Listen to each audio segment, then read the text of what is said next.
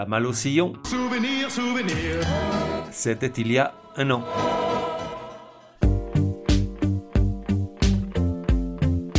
La voix des sillons, numéro 25. Genre, électropop, avec cette touche tellement frenchy qu'elle en devient énervante. Époque, ces 20 dernières années. De 1 à 10, probabilité que tu connaisses, 9. Forcément, de faire l'Eurovision, ça aide. Artiste, Sébastien Tellier. Sébastien Tellier est assurément un drôle de gars. Peut-être est-il aussi un gars drôle, derrière ses lunettes noires et sous sa tignasse et sa barbe de Gimli dans Le Seigneur des Anneaux, mais à parcourir sa vie, sa carrière, ses fredaines et ses hauts faits d'armes, j'en conclus qu'il est plus connu pour ses frasques, ses écarts, ses délires et un manfoutisme plutôt salutaire que pour son humour. J'ai dit salutaire. Je voulais dire pour lui. Par exemple, pour situer le personnage, et vu qu'on parlait de Gimli, Sébastien Tellier étant ado aimait à s'enfoncer dans la forêt, seul et désœuvré comme on peut l'être à cet âge-là, bouteille de vodka dans une main et hache dans l'autre, ça en revanche c'est moins fréquent, avant de calmer ses tourments existentiels et ses soucis de peau sur des troncs d'arbres qui, côté salutaire, trouvaient ça franchement moyen.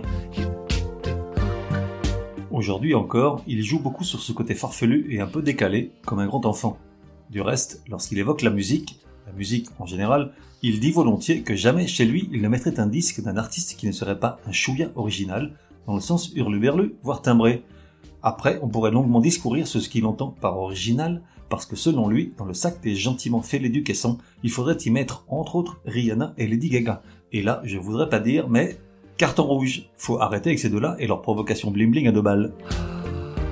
Bref, le gars est donc un drôle de gars, avec ce petit grain de folie dans le comportement qu'il affectionne, que ce soit face au public, aux médias ou à l'industrie du disque, grain de folie qui curieusement ne se traduit pas du tout dans sa musique, plutôt sage, il faut bien avouer. Et donc, il a ce côté doudingue, qui en principe me plaît bien, et sans lequel une longue trajectoire musicale est juste ça, longue. Or, malgré tous ses bons points, je ne le connais que depuis fort peu de temps. Et tu te dis, comment t'as pu passer au travers de ce gars-là, gros naze, sachant qu'il a fait l'Eurovision 2008 Et je te réponds, précisément parce qu'il a été un jour le représentant de la France à l'Eurovision, j'ai volontairement zappé sa musique et ses prestations. Et tu te dis, gros naze t'es qu'un gros snob. Et je te réponds, d'abord je ne suis pas gros, et puis il se trouve que j'ai rompu définitivement avec l'Eurovision il y a déjà bien longtemps, concrètement en 1991, année où la médiocrité musicale a privé de victoire la plus belle chanson qu'il ait été donné d'écouter lors de ce show depuis sa création en 56.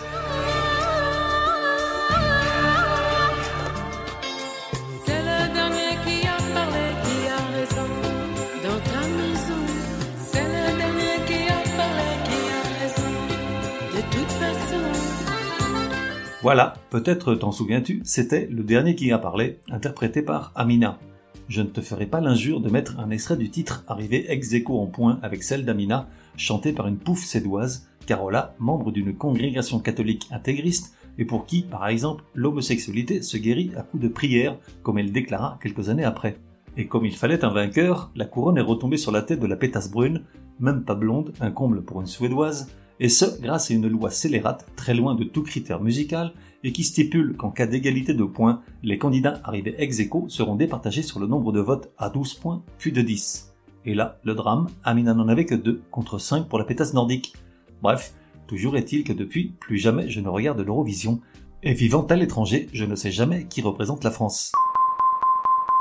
Ah, on vient de me faire savoir dans l'oreillette que je ne perds rien à ne pas les écouter. Et donc, Sébastien Tellier. Et tu te dis, du coup, qu'est-ce qui nous vaut l'honneur de sa présence ici? Et je te réponds, j'avais tort, m'a-t-on fait comprendre? Oui, c'est rare, mais parfois ça m'arrive, et je suis pas que obtus, je sais aussi faire amende honorable. Et eux avaient bien raison, car même si tout n'est pas à emballer pour emporter sur une île déserte, loin de là, il y a quand même de fort jolies choses que je découvre peu à peu en piochant de ci, de là dans sa discographie hétéroclite, composée de 6 albums si j'en crois son site officiel, tandis que ça monte à 10 sur certaines sources comme la Wikipédia. L'attirance pour la musique lui vient de loin. Son père, guitariste rythmique, a été un temps membre de Magma. Seuls les plus vieux d'entre nous peuvent se souvenir de ce combo antédiluvien de jazz rock et ou rock progressif, du zeul selon les érudits de la chose, qui continue aujourd'hui encore de sévir sur scène des décennies après leur début. En gros, c'est comme Trigan, plus personne ne les écoute, mais ils continuent quand même, par inertie. Bref, alors forcément, des références pareilles arrangent pas une jeunesse. J'ai moi-même un ami qui écoutait Magma quand on était môme, il a mal tourné. Du coup, ça pourrait aussi expliquer les envies de Sébastien Tellier de raser des forêts entières à coups de hache.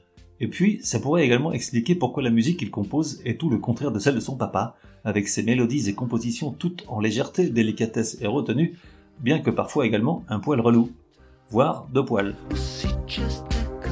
Ça a commencé en 2001 avec un premier album appelé L'incroyable vérité, un drôle de disque dont le magazine Rolling Stones dira à sa sortie les sons les plus solitaires que vous pourrez entendre cette année. L'artiste, lui, dérape dès le départ avec des confessions qui n'aident pas à cerner le personnage en déclarant Il s'agit d'un album sur la vie puisqu'on y entend un chien qui chante, une femme qui crie et des jambes qui poussent. Sofia Coppola, qui met les mêmes substances rigolotes dans son café que le tellier, en extrait un titre, Fantino, qu'elle intègre à la bande-son de son film Lost in Translation, sorti deux ans plus tard.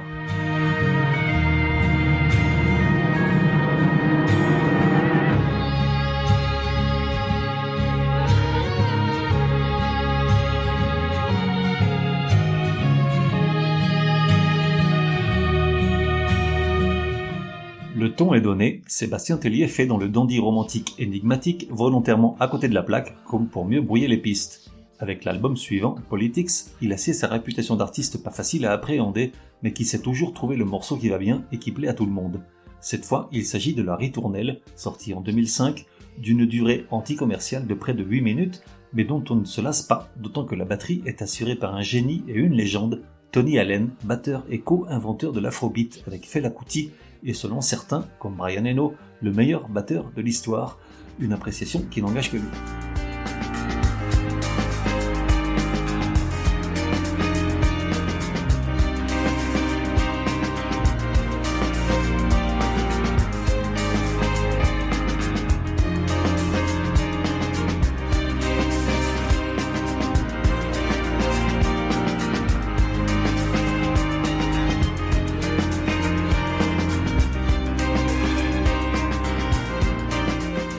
Et puis arrive Sexuality, son troisième album par lequel la France tout entière finit par découvrir ce drôle de zig, iconoclaste et un peu zinzin. Le disque aurait dû passer comme une lettre à la poste, sans tambour ni trompette comme les précédents, avec des fans de plus en plus nombreux, mais néanmoins à des années-lumière de la renommée de ses potes de Air, Phoenix et Daft Punk, avec deux très jolies chansons, Roche et L'amour et la violence, et pourtant c'est grâce à Divine que Sébastien Tellier envahit le quotidien des Français pendant des semaines, jusqu'à sa performance en finale de l'Eurovision 2008. Sa triste place de 19e sur 25 donne raison à celles et ceux qui criaient au scandale de voir la chanson de la France interprétée en anglais. Il faut bien avouer que, même si c'était donné de la confiture à des cochons, Divine était loin de l'être divine. Lui tenta bien d'apaiser les esprits en expliquant que la chanson n'avait pas été écrite dans le but de participer au concours, que si on l'avait prévenu avant, il l'aurait bien évidemment écrite en français, mais rien n'y fit. La France bouda le festival et les autres pays punirent ce drôle de candidat accompagné de choristes grimés comme lui, portant perruques et barbes postiches. Écoutons d'abord un court extrait de Roche.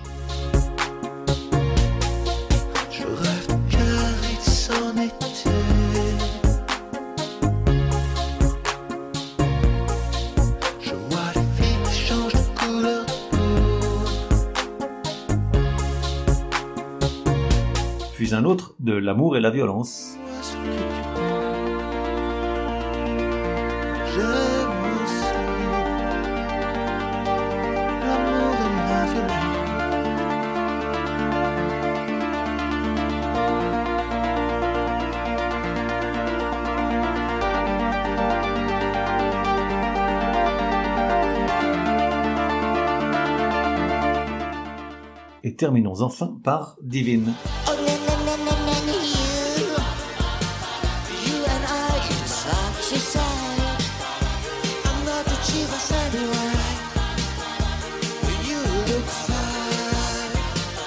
Oh, I'm, I'm alone. Depuis, trois autres albums sont parus, le dernier, Domesticated, domestiqué en français, étant sorti récemment, à la gloire de sa nouvelle vie d'homme marié et de père, hôte d'un domicile qui sent le propre, chose à laquelle il a fini par s'habituer après avoir assumé que quelques changements comportementaux allaient devoir s'imposer. Pour ce disque, il s'est laissé inspirer, Dixit l'intéressé, par ce qu'il a découvert de ces drôles d'endroits où l'on vit au rythme d'une famille. Des piles d'assiettes dans l'évier, des chaussettes sales sur le parquet rayé, et deux beaux jeunes enfants à mettre sur le droit chemin, sans hache dans les mains si possible. Tu l'as compris, Sébastien Tellier n'est pas un artiste facile à saisir ou circonscrire. Il a parfois des attitudes qui peuvent déconcerter, comme lorsqu'il se colle une cigarette dans le nez alors qu'il interprète la Dolce Vita avec Christophe en direct à la télé, ou encore quand il sniffe un ballon d'hélium pendant son spectacle à l'Eurovision. Et puis, il se sent obligé, pour jouer son rôle à fond, d'inventer toute une mise en scène pour nombre de ses albums. Pour son quatrième, My God is Blue, il a imaginé une communauté idéale qu'il appelle l'Alliance Bleue, ouvrons les guillemets, dont le but communautaire est tissé thématiquement dans les douze pistes de l'album entendu à travers leur concentration sur la transcendance spirituelle et la réinvention personnelle avec l'aide du nouveau leader spirituel de Sébastien le Dieu Bleu? Fermons les guillemets. Ah, quelqu'un a-t-il un truc à boire fort? Parce que toi, je sais pas, mais moi, j'ai rien compris. Heureusement, tout n'est pas toujours aussi abscon, il a parfois des éclairs de beauté surprenants, comme ce morceau avec lequel va se clore cet épisode, écrit pour un film aussi magnifique qu'éprouvant, La guerre est déclarée, dans lequel un couple s'aime et se déchire autour de leur bébé atteint d'une tumeur au cerveau. Une vie de papa, titre éblouissant de simplicité, totalement dénué d'artifice, la magie de Sébastien Tellier.